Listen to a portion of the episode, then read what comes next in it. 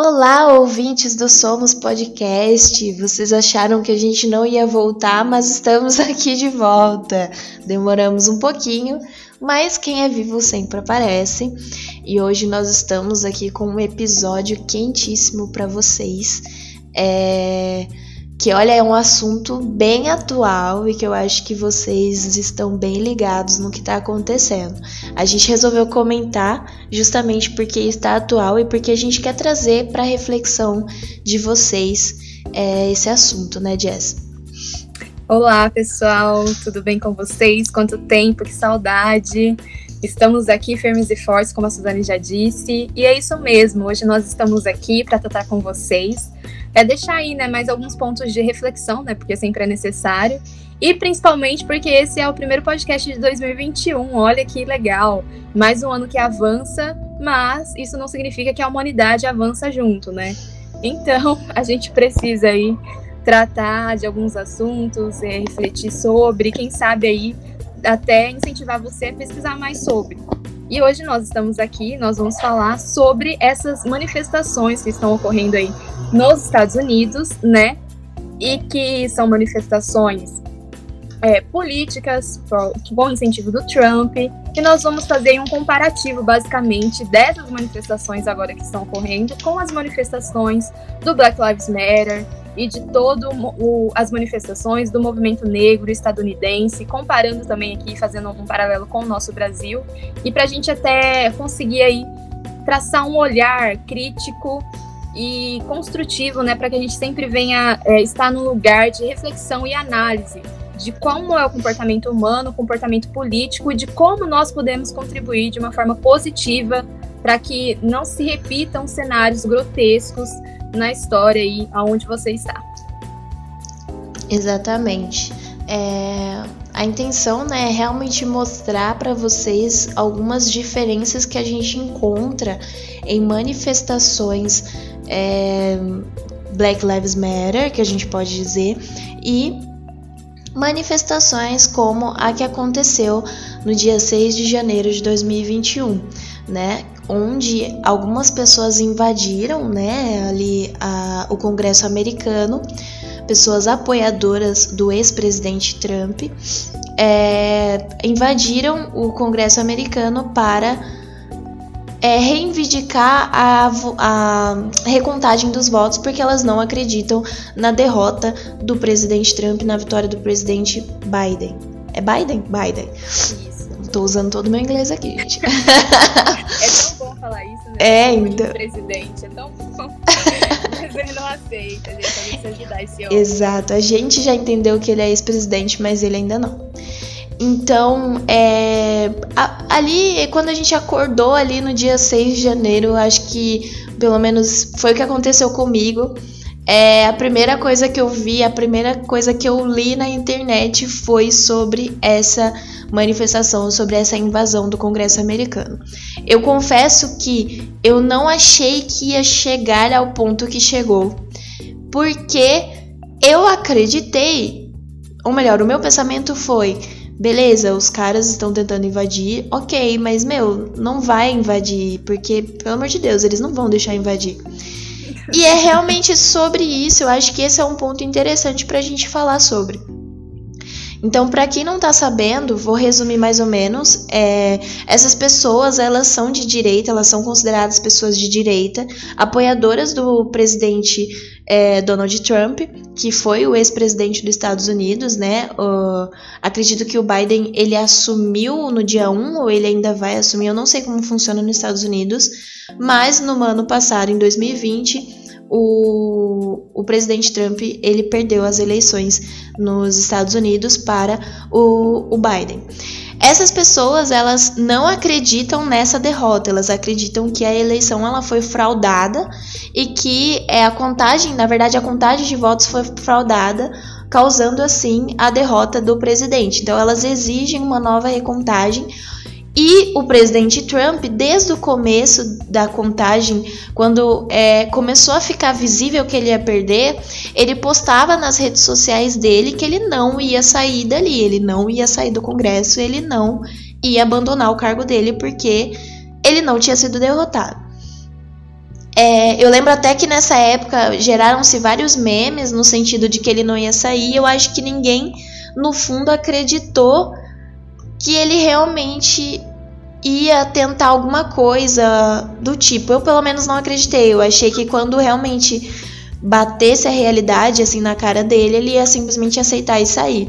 Não foi o que aconteceu. É o mínimo, né, gente? Exato. Ai, Essas Deus. pessoas, elas foram é, incitadas a fazer isso pelo Trump, então ele usou as redes sociais dele pra, é, digamos assim, atiçar essas pessoas. É, hoje, quando a gente está gravando esse podcast no dia 8, ele já foi bloqueado, o presidente Trump foi bloqueado no Facebook e no Instagram. Ele não, não tem mais acesso a essas redes. É justamente porque através das redes sociais ele estava incitando as pessoas a promover essas manifestações. Eu, na verdade, prefiro a palavra ataques, mas aí fica a critério de vocês. Esse é mais ou menos o resumo e Agora eu quero falar para vocês o porquê que a gente resolveu trazer esse assunto. É, essas pessoas, elas invadiram o Congresso americano. Então eu queria que vocês, assim, tentassem imaginar, tá? A gente está falando de Estados Unidos da América, um país com uma força militar muito forte, um país um, é, assim, patriota, sabe? Completamente patriota, onde esse tipo de invasão não seria visto como uma coisa muito legal, não. Essa, essa, esse tipo de invasão, hum, pelo menos eu acho que o que a maioria de nós achava é que esse tipo de invasão seria recebido, vou falar aqui o português, claro, a tiros, gente, a, a violência com violência. E quando isso começou, essa, essa invasão começou, as pessoas entraram no Congresso, o que a gente viu não foi uma violência, não foi a polícia se defendendo ou a polícia impedindo isso, mas foi a polícia tentando uma conversa com esses manifestantes. É, e quando eu digo isso, é, eu digo que eles já tinham invadido o Congresso, então a polícia ela podemos dizer até que permitiu, né? Eles não agiram, eles não agiram. As pessoas conseguiram entrar no Congresso americano, esses manifestantes. E, e aí gente, eu tava pensando sobre isso e aí eu vi uma imagem na internet comparando a forma como a polícia estava né, nessa manifestação do dia 6 de janeiro, né, que foi com o Congresso americano, é, que foi essa questão do Donald Trump, comparando com as manifestações do ano passado do Black Lives Matter. E isso é um ponto que a gente tem que reparar justamente porque foi diferente, tá? Então, se a gente pegar é, o que induziu as duas manifestações, claro que foram coisas diferentes. Uma questão foi violência policial, né? Outra questão foi política, né? Não que esses pontos estejam totalmente é, desligados entre si. Na verdade, eles estão muito ligados, mas a gente fala disso no outro episódio.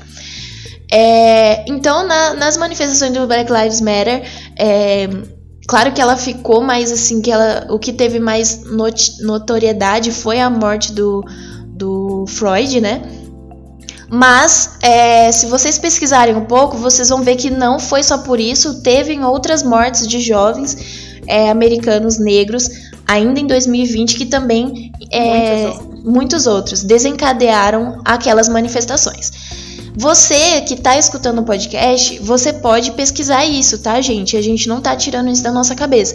Você pode ir no Google agora e pesquisar Manifestações Black Lives Matter 2020 vão aparecer fotos e em algumas dessas fotos vão aparecer a forma que a polícia estava se portando, a forma que a polícia estava armada e as violências que ocorreram, tá? É, e aí você pode ir nesse mesmo momento depois e pesquisar sobre essas manifestações é, de, do dia 6 de janeiro e você vai ver uma coisa completamente diferente. Uh, na verdade, você vai ver duas coisas diferentes. A primeira é que a maioria dos manifestantes são brancos, são pessoas brancas, e a segunda é a forma como a polícia se portou. É, o que eu quero começar falando aqui, eu sei que a gente, eu comecei falando dos Estados Unidos, blá blá blá, mas eu quero trazer isso para o Brasil, porque é, a gente aqui no podcast, a gente sempre trata, né? A gente sempre traz o panorama do nosso país, porque é muito importante que a gente olhe para o nosso país, sabe? Existem coisas acontecendo lá fora, sim, mas também existem coisas acontecendo aqui dentro. Trazendo para o nosso país, uma situação parecida aconteceu no ano passado, em 2020. Quando também estourou aqui as manifestações das vidas negras importam, né? Que foi ali um pouquinho depois das que começou as manifestações no, no Zewa, começou aqui também por conta é, é, dos assassinatos né, das crianças negras e principalmente ali, acho que o que teve mais notoriedade foi a questão do João Pedro. É, e começou aqui as manifestações também e gente, eu tava acompanhando assim muita gente que estava lá, eu não fui, tá? Mas eu acompanhei muita gente que estava lá, acompanhei bem de perto e houve sim, é, em alguns pontos houve violência policial. E quando eu digo é, houve violência policial, eu digo até de uma questão de, de como a polícia se porta, sabe? Porque é, você vai fazer uma manifestação e a manifestação é simplesmente as pessoas estão na rua, elas estão com cartazes, elas estão reivindicando seus direitos. Manifestação é um ato, não é um ato criminoso. É muito importante salientar isso. Não é um ato criminoso. É, às vezes a mídia tenta pintar que sim, mas não é. é todo cidadão tem direito de se manifestar. É, e nas fotos, se você pesquisa as fotos dos movimentos, das manifestações das vidas negras importam, é, em São Paulo, que teve bastante gente, e no Rio de Janeiro, você vê como a polícia se portou nesse, nesses dias. Então a polícia ela estava pesadamente armada, tá? Em alguns momentos, claro que você vai ver a polícia só com gás lacrimogênio e, e né, tentando manter uma distância. Não que o gás lacrimogênio não seja algo violento, porque aquilo faz mal, mas não é uma arma. Mas você vê como a polícia se portou. Se você não viu, você pode fazer a mesma coisa, pesquisar aí no Google, você vai achar imagens. Mas em 2020 também, só que um pouco antes, nós tivemos um, uma manifestação de extrema direita, né, em Brasília, é, é, liderado por uma deputada, né, que eu acho que vocês vão saber quem é, quem não sabe aí, dá, uma, dá, dá só uma pesquisada que vocês vão achar mas lideradas por uma, uma deputada de extrema, é, de extrema direita, deputada essa que é investigada por, por inquérito de fake news aqui no, aqui no Brasil. É, que é onde é, essa deputada ela é líder daquele movimento Os 300 do Brasil.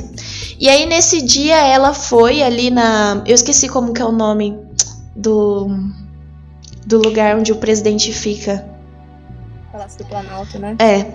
Ela fez ali na frente, né? Do, acho que foi no Palácio do Planalto, não lembro se foi no Palácio do Planalto ou na Esplanada. Mas ela foi ali com.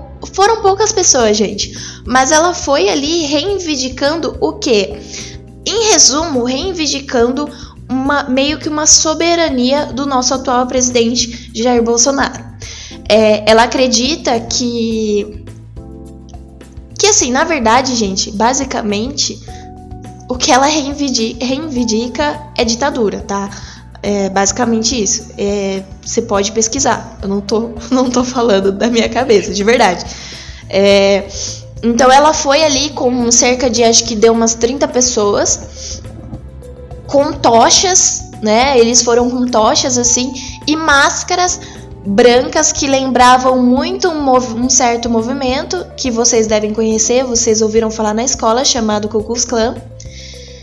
E não aconteceu nada. Tipo, a polícia foi, eu lembro que a polícia foi ali, mas eles ficaram distantes, não estavam armados.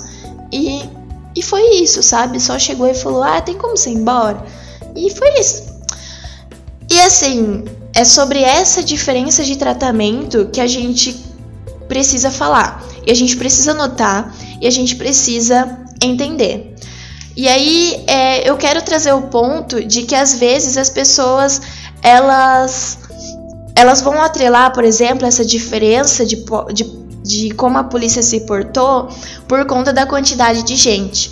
E aqui eu vou trazer para vocês que não é pela quantidade de gente, mas sim porque a, o órgão, né, a polícia, ela, assim, está sob comando do aqui no Brasil, falando da situação do Brasil, ela está sob comando do atual presidente. Infelizmente, a gente pode dizer isso. É uma questão, gente, de interesses, tá? É, eu sei, eu não tô generalizando, não tô querendo dizer que todo policial é isso ou aquilo. Eu tô querendo dizer numa questão política e na questão política é uma questão de interesses. Então, por que em uma manifestação Black Lives Matter, uma manifestação Vidas Negras Importam, é, a polícia se porta de uma forma completamente violenta e, e em uma manifestação é, pró-ditadura ou violenta, como foi a invasão do, do Congresso americano, a polícia se porta de uma maneira muito mais passiva é questão de interesse político, né? Claro, é, é importante que a gente é, não ignore isso, tá? Não, não deixe que isso passe batido na sua mente, né? Então, assim, o governo ele vai ganhar mais com o quê? Ele vai ganhar mais dando direito para, para negros? Não, a resposta é basicamente essa: o governo ele não ganha dando direito para negros. Na verdade, o governo ganha tirando os direitos das pessoas negras, das pessoas pobres, das pessoas uh, das minorias, né? É, e, e falando de, da, da, atual situação do Brasil e dos Estados Unidos, onde os dois presidentes, é, o Trump e o Bolsonaro, são de direita, a, a polícia é, os interesses da polícia vão bater muito mais com a direita do que com a esquerda. Então é muito mais fácil para os policiais aceitarem o comando, aceitarem a, o que é falado desses líderes do que de um líder de esquerda. Vocês podem ver isso por questão de que, por exemplo, é uma coisa que você sempre vai escutar a direita falando é sobre é, maioridade penal e como essa maioridade penal deveria ser abaixada, né, diminuída. Aqui no Brasil isso é muito discutido em diminuir a maioridade penal para 16 anos. Isso geralmente é falado pela direita e você vê a influência que isso tem quando a maioria das pessoas que seriam encarceradas seriam pessoas negras, tá? É ligando esses tipos de pontos que vocês vão entender por que, que o tratamento nessas manifestações é diferente. Porque o interesse da polícia não está em conseguir direito para pessoas negras. O interesse da polícia está em prender pessoas negras. A polícia irá averiguar antes a, a, a, se essa pessoa negra é culpada ou não falando por estatística, não, a polícia não vai averiguar, averiguar antes. Contanto que você seja negro e você esteja em um ambiente que possa causar suspeita, você é um bandido, você vai ser considerado um bandido, você vai ser preso, espancado ou vão sumir com você, né? Um, como existem casos aí que a gente pode comentar. Inúmeros casos, né? Inúmeros casos. A gente está agora, nesse momento mesmo, com três crianças desaparecidas, três crianças negras desaparecidas.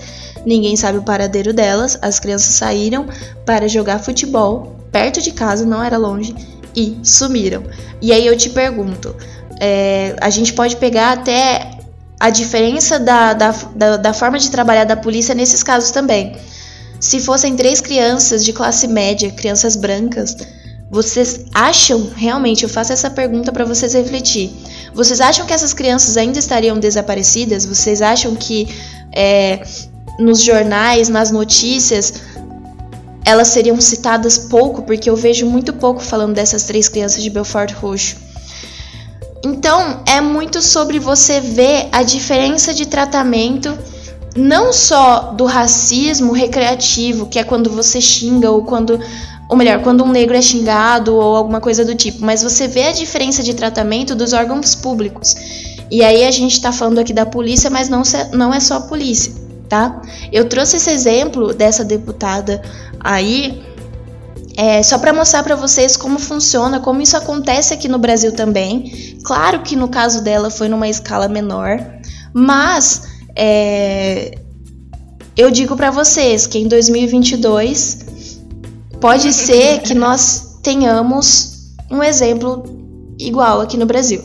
Claro que eu acho que, isso, eu, acho que eu acho que é difícil acontecer isso em 2022 porque pelo que eu vejo provavelmente o nosso querido presidente ele vai conseguir se reeleger em 2022, infelizmente. Mas se não, se ele não conseguir, eu tenho para mim 80% de certeza que o que aconteceu nos Estados Unidos vai acontecer aqui no Brasil. E aí vocês vão poder ver de perto como o tratamento da polícia vai ser completamente diferente do que foi um Vidas Negras Importam, do que foi os protestos que aconteceram nos dos supermercados Carrefour, né, ali no fim do ano de 2020, onde, uh, claro que teve pontos do protesto em que houve violência por parte dos manifestantes, violência que eu digo, violência não, né, houve é, quebra de, de propriedade privada. É, houve, eu não tô negando que não houve, houve sim.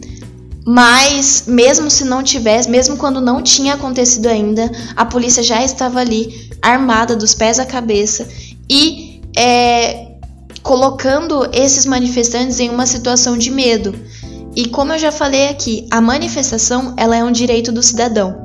O que a gente precisa sempre lembrar é isso não é crime, não é crime você sair na rua e manifestar a sua a sua a sua infelicidade com o que está acontecendo no país, seja você pró governo atual ou não. Isso não é crime, gente. É muito importante que a gente tenha isso em mente. Se, é, manifestação não é crime. Então, quando você vê a polícia armada em uma manifestação pacífica, eu, eu pelo menos fico com um ponto de interrogação na minha cabeça. Porque se aquelas pessoas não estão cometendo um crime, por que, que a polícia tem que estar ali armada dos pés à cabeça e por que, que essas pessoas têm que ter medo de reivindicar os seus direitos que são cada dia mais roubados de nós, como pessoas negras? É, então eu acho que antes de da gente pensar em, em uh, muita gente atrela manifestação a vandalismo. Isso é um pensamento muito errado e é até muito triste. Muitos dos direitos que nós temos hoje foram conquistados através de manifestações. Então é importante, por isso que a gente sempre fala aqui no podcast. Uh, saber a história do teu país é muito importante. Se você quer lutar por um futuro melhor, você precisa aprender com pessoas que já lutaram, pessoas que já conseguiram, pessoas que, que já enfrentaram isso. Claro que a luta nunca vai ser a mesma. É em questão de que as coisas mudam, é, a forma de lutar muda. Mas a gente nunca pode esquecer dos nossos antepassados que lutaram, conquistaram direitos pra gente. E entender que é, a gente não faz o futuro sem olhar para o passado nessas questões. É, e é isso que eu tinha para falar. E falei pra caramba, foi mal, pessoal. Gente, a Suzane fez o podcast, não sei nem mais o que eu vou falar aqui. falei falei pra caramba, desculpa, perdão. Não, imagina. Estamos aqui para isso mesmo, né? Mas, assim, eu só vou complementar alguns pontos do que a Suzane. Ela fez uma linha de raciocínio e agora eu vou voltar nessa linha que ela terminou. É, no ponto que a Suzane falou aí sobre a questão de que esse cenário talvez poderia se repetir aqui no Brasil, é que a gente precisa entender que tudo que acontece nos Estados Unidos, de certa forma, vai acabar se refletindo aqui no Brasil, né? Os Estados Unidos é uma superpotência capitalista, a gente sabe disso, mas no cenário político, principalmente entendendo que o nosso atual presidente é aí simpatizante do ex-presidente norte-americano e que eles possuem a mesma linha política, né, e compartilham aí dos mesmos ideais, isso é um cenário sim bem plausível. E sim, é, já tem isso tem existem margens né, nessa questão aqui também do nosso cenário político de contestar aí a questão se há ou não fraude nessas questões eleitorais, Até, apesar de que a gente precisa entender que isso a partir de um nível é, passa a ser algo estrondoroso e ameaçador. Isso é, é, algo totalmente contraditório e às vezes chega a ser, soar até engraçado.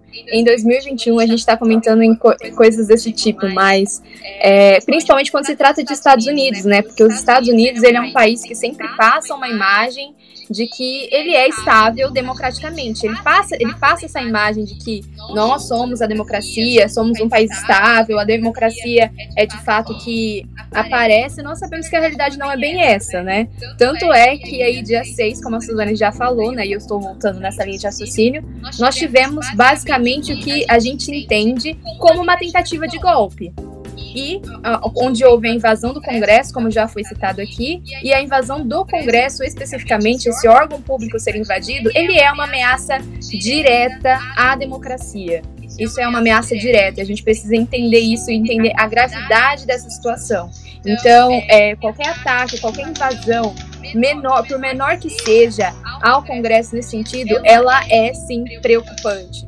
Se fosse, por exemplo, tirando um pouquinho do, do, cenário aí entre brancos e negros, mas se fosse uma invasão que de repente um muçulmano teria feito, que tipo de recepção isso teria tido também por parte dos, dos policiais norte-americanos? Então a gente precisa entender que a questão em pauta não é tanto a quantidade, o número de pessoas, como a Suzane já falou aqui também. E que esse movimento aí pautado, todo insuflado aí cada vez mais pelo alter ego do, do, do Donald Trump, que não aceitou é, a perca né, dessas eleições eleitorais, mas é, a gente precisa analisar de fato tudo isso e ponderar tudo isso que a Suzane já nos apresentou aqui. E, então essa foi e existiram também figuras emblemáticas dessas manifestações e eu quero chamar muito a atenção de vocês para isso também. A gente vê nas manifestações, em todas as fotos que saíram, é vídeos que a mídia é, trouxe a público, é, a gente viu figuras emblemáticas como bandeiras confederadas, que já são aí de, algo de extrema direita historicamente bem problemático, né? Porque apoiam é, crenças, iniciativas, ideologias supremacistas, raciais, brancas, e sim, a, é, são esse pessoal que defende todo o ideal, que sim, durante muito tempo manteve a Ku Klux Klan e que existe aí uma neo Ku Klux Klan e, e toda essa ideia, esse ideal confederado que por, por menos que isso não tenha palco, isso sim atualmente existe uma crescente muito grande e significativa. E também há aquela imagem emblemática do, do rapaz, né, que se vestiu lá como um touro e tudo mais, também fazendo aí uma simbologia a essa galera confederada, a todo o sistema, a toda a história afro-americana e tudo mais, por mais que ele tenha ali, de uma certa forma, tentado passar para a mídia algo engraçado, o que estava ali em jogo, o que estava acontecendo não era nada engraçado. Os sinais, os, os, os símbolos que ele estava se referindo, utilizando ali, eram sim racistas, é, reforçavam aí um pensamento de é, supremacia realmente branca e de toda a questão histórica norte-americana. Enfim, e basicamente Donald Trump ele quis aí trazer, houve até uma brincadeira entre os historiadores, tipo, ah, será que agora a Revolução Americana vem com essa tentativa de golpe que o, o Trump, o Trump é, tentou, né? E assim, é algo realmente muito grave. Uma pessoa, isso nunca aconteceu antes na história dos Estados Unidos. Nunca houve um golpe. Nunca ninguém foi assim contestar a democracia do momento. Então isso é algo novo e muito grave. No ano de 2021 isso acontecendo, sabendo o tamanho da potência bélica que é os Estados Unidos e dos países em volta e de toda essa ideologia, isso é algo muito grave e não foi recebido de uma forma é, como vista como ameaça pela polícia. Enquanto movimentos historicamente legítimos, é, como por exemplo a história do movimento negro nos Estados Unidos, passaram aí por represálias é, e violências incríveis, assim, exorbitantes até.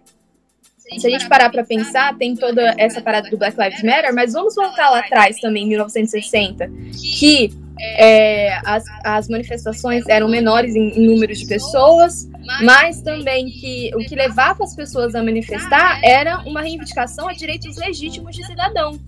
Eram coisas básicas. Simplesmente era o direito de votar, o direito de ser visto como gente, visto como pessoa.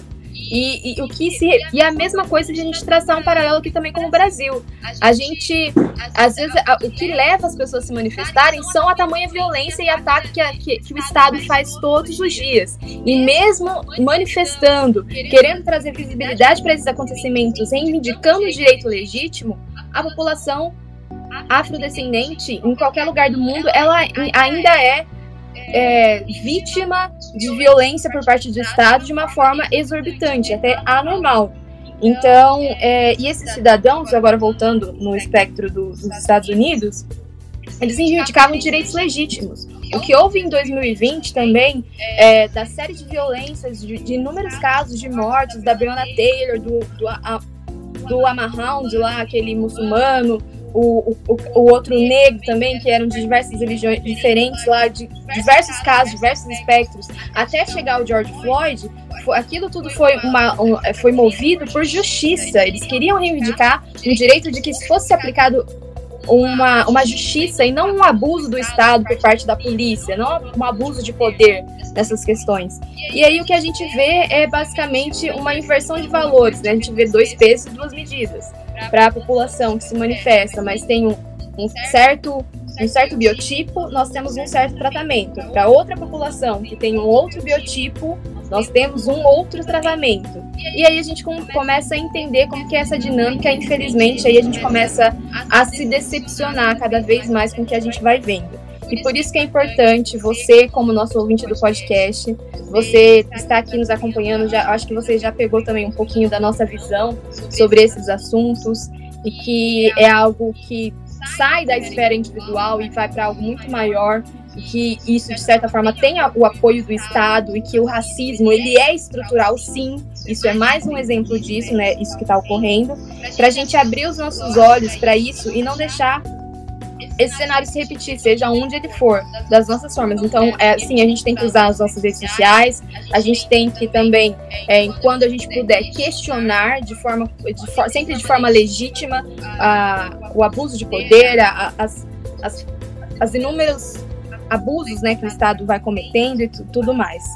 Uh, aqui no Brasil, é, simplesmente, a gente já falou isso aqui antes, que sim, o simples fato de você viver, ser um negro, um afrodescendente, se você ser uma pessoa de baixa renda viver, já é um ato de protesto aqui. E aqui não precisa nem as pessoas saírem na rua para serem violen violentadas, para terem suas vidas tiradas. Você quer mais do que isso. Esse é um exemplo gigantesco de como o Estado ele é seletista e de como nós não estamos inclusos no plano de avanço desse país, de como o interesse do Estado não é a população negra, de não é, é que você seja o cara seguro, o cara protegido, não é. A gente precisa abrir os olhos e, e, infelizmente encarar essa verdade nua e crua.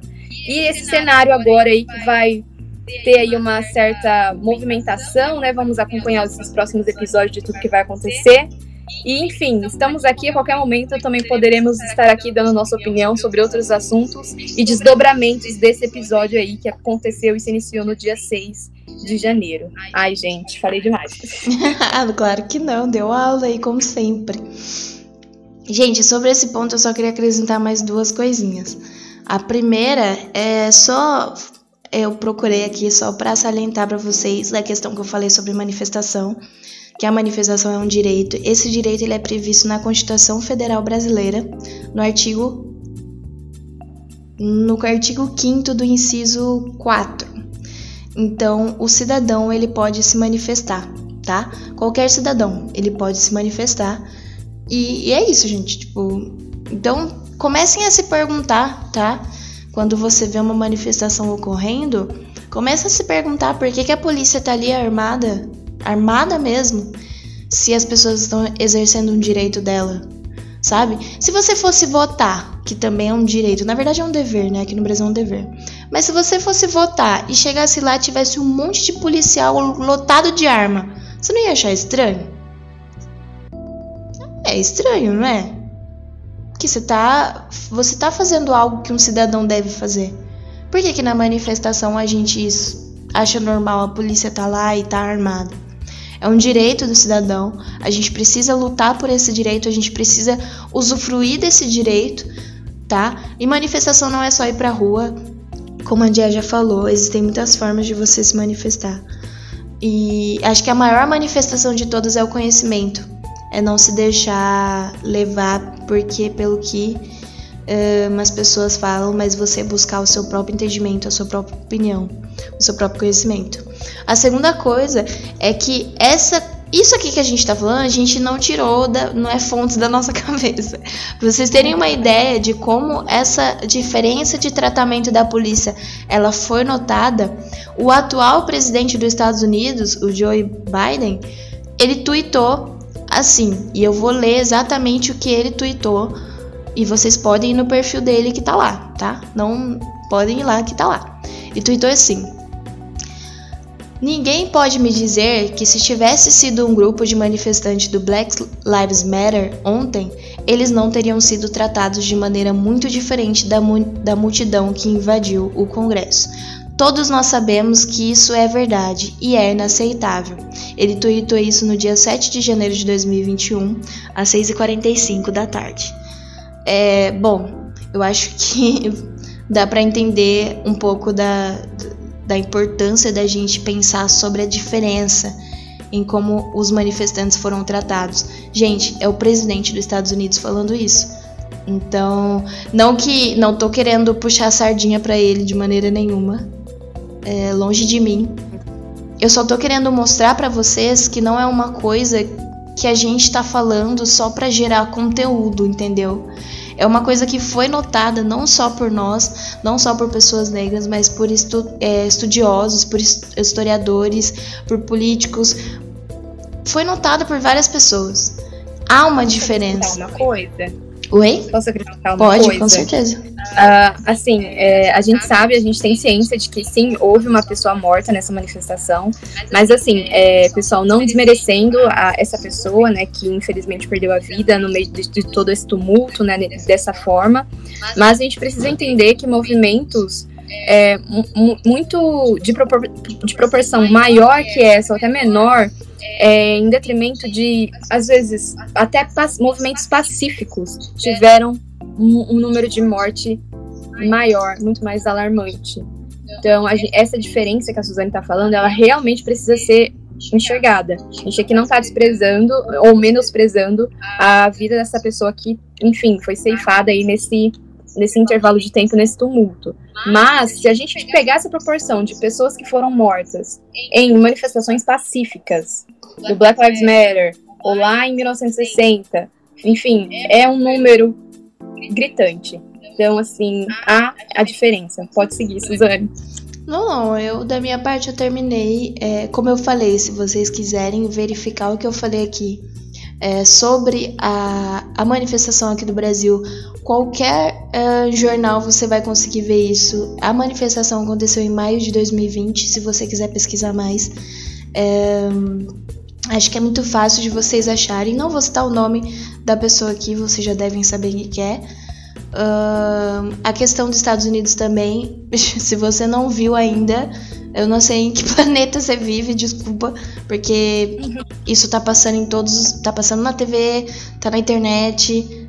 Então, é, acho que você já tá sabendo. Uh, do tweet que eu falei, você pode ver pelo perfil do presidente dos Estados Unidos, o atual, né? O que realmente é presidente. e. Aquela, né? Farpas. e, gente, é, só mais uma coisa. É, a gente comentou que sobre o que pode acontecer em 2022. E agora eu vou falar como uma pessoa que tem medo. Eu não, não, não tenho vergonha de dizer que eu tenho medo. Mas eu acho que é, a gente não pode mais viver de uma forma como se ai, a pessoa que apoia o presidente, agora eu tô falando do Brasil, a pessoa que apoia o presidente, a pessoa que apoia ele, ela vai continuar apoiando e não tem o que eu fazer. Eu acho que a gente chegou em um momento em que o que a gente puder fazer para mostrar para essas pessoas que ainda o apoiam o quão errado ele é e o quão afundando o Brasil ele está, a gente deve fazer, tá? Porque se ele for reeleito, se ele conseguir ser reeleito ou se ele não for reeleito e acontecer o que aconteceu nos Estados Unidos, é, o Brasil já está ruim E eu acho que o Brasil, não sei, eu não sei o que seria do nosso país com mais quatro anos com esse cara no poder. Então, eu sei que é irritante, eu sei que às vezes dá vontade de simplesmente, sei lá, fingir que não escutou, só deixar a pessoa acreditar no que ela quer acreditar, mas espalhem informação, sabe? Tentem ao máximo espalhar informação, tentem ao máximo é, falar sobre isso nas suas redes sociais. Não precisa ser um especialista, mas estude e comente sobre as coisas que estão acontecendo e como são ruins para o nosso país. É, no âmbito da educação, a gente está aí para. Vai acontecer o Enem. Uh, a gente vai perder praticamente uma geração de profissionais. A propaganda do Enem diz justamente isso: que eles vão fazer o Enem para não perder essa geração de estudantes, mas na verdade eles vão fazer o Enem para não perder a geração de estudantes da classe média porque as pessoas pobres elas não vão conseguir entrar numa faculdade através do Enem desse ano. A desigualdade é muito grande e ela foi escancarada nesse período de pandemia. Então, eu tô falando isso, gente, porque eu realmente eu tô num momento da minha vida que eu estou realmente preocupada com o que pode acontecer em 2022. Essa questão que aconteceu lá nos Estados Unidos, como a Jess disse, tudo que acontece lá acaba vindo para cá de alguma forma, de alguma forma vai vir para cá. Então, não desistam, sabe? Das pessoas que ainda apoiam o presidente. Eu sei que dá vontade de desistir, mas não desistam. É, a informação ela salva. Eu sim já já apoiei o atual presidente do Brasil. Pasmem, já fui bolsominion. Eu já fui bolsominion. Mais uma vez, uma amiga minha me contestou e eu não tinha tinha argumento para debater com ela. E eu fiquei com muita vergonha e assim eu fui procurar estudar sobre e percebi que ele era um ridículo. É, então, é, tenham paciência como ela teve paciência comigo, sabe? Porque talvez você esteja salvando o teu país de mais quatro anos de desserviço. É só, e é aqui que eu finalizo dessa forma, gente. Jess, pode é continuar. Falou, gente. É isso que a Suzane falou. A verdade salva. A verdade é luz, ela salva, né? Não vamos, não vamos desistir, não. Nós temos aí todo 2021 para trabalhar arduamente e é, defendendo né, o que a gente acredita e mostrando isso como verdade para as pessoas, né? Sendo o mais transparente possível, o mais amigável possível, por mais que em alguns momentos a gente queira ir, né, se desesperar. Mas enfim, vamos ter paciência. E é isso aí, a verdade é luz, e é isso aí, vamos salvar essas pessoas aí também né? Gente, é, eu quero muito agradecer vocês que nos ouviram até aqui. Quero pedir que compartilhem, tá? O, o episódio, né? Eu sei que a gente está fazendo isso aqui, a gente faz de todo o nosso coração. E, assim, mais uma vez eu quero agradecer todo o carinho de vocês de estarem nos ouvindo. Então, peço que compartilhem, marquem eu a Zane lá no, no Instagram. A Zane é arroba Zanesul, né? Isso, Zanesul Underline. Isso. E aí o meu é jessicris.andrade. E também tem o e-mail. Você sabe o e-mail, Zani? Opa, Jéssica me pegou um pouco de surpresa, pessoal. Só um momentinho. Então, seguinte, ó, vou falar com vocês. É, um ouvinte, na verdade foi mais de um ouvinte, mas enfim, nos deram a ideia de abrir um espaço para vocês darem feedback pra gente sobre os episódios. E aí você, a gente pode conversar por lá. Claro assim, não vai ser uma aquela conversa, né? Não é WhatsApp, mas a gente vai conversar sim. Vocês podem enviar feedbacks. A gente pode estar tá lendo em outros momentos, né? Separar momentos para ler especificamente esses feedbacks que a gente é, recebe.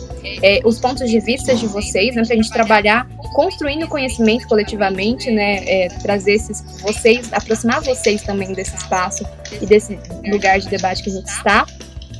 E também, né, para vocês nos darem dicas, ideias, sugestões de outros temas para a gente abordar também. Então a gente está super aberto a isso, a diálogo. Uh, sei lá, fiquem à vontade realmente é, para falar com a gente em relação a isso, tá bom? Então, vocês já são bem-vindos. A Suzane está procurando. Então o e-mail, pessoal, para vocês entrarem em contato né, com a gente é o contato somosp.outlook.com.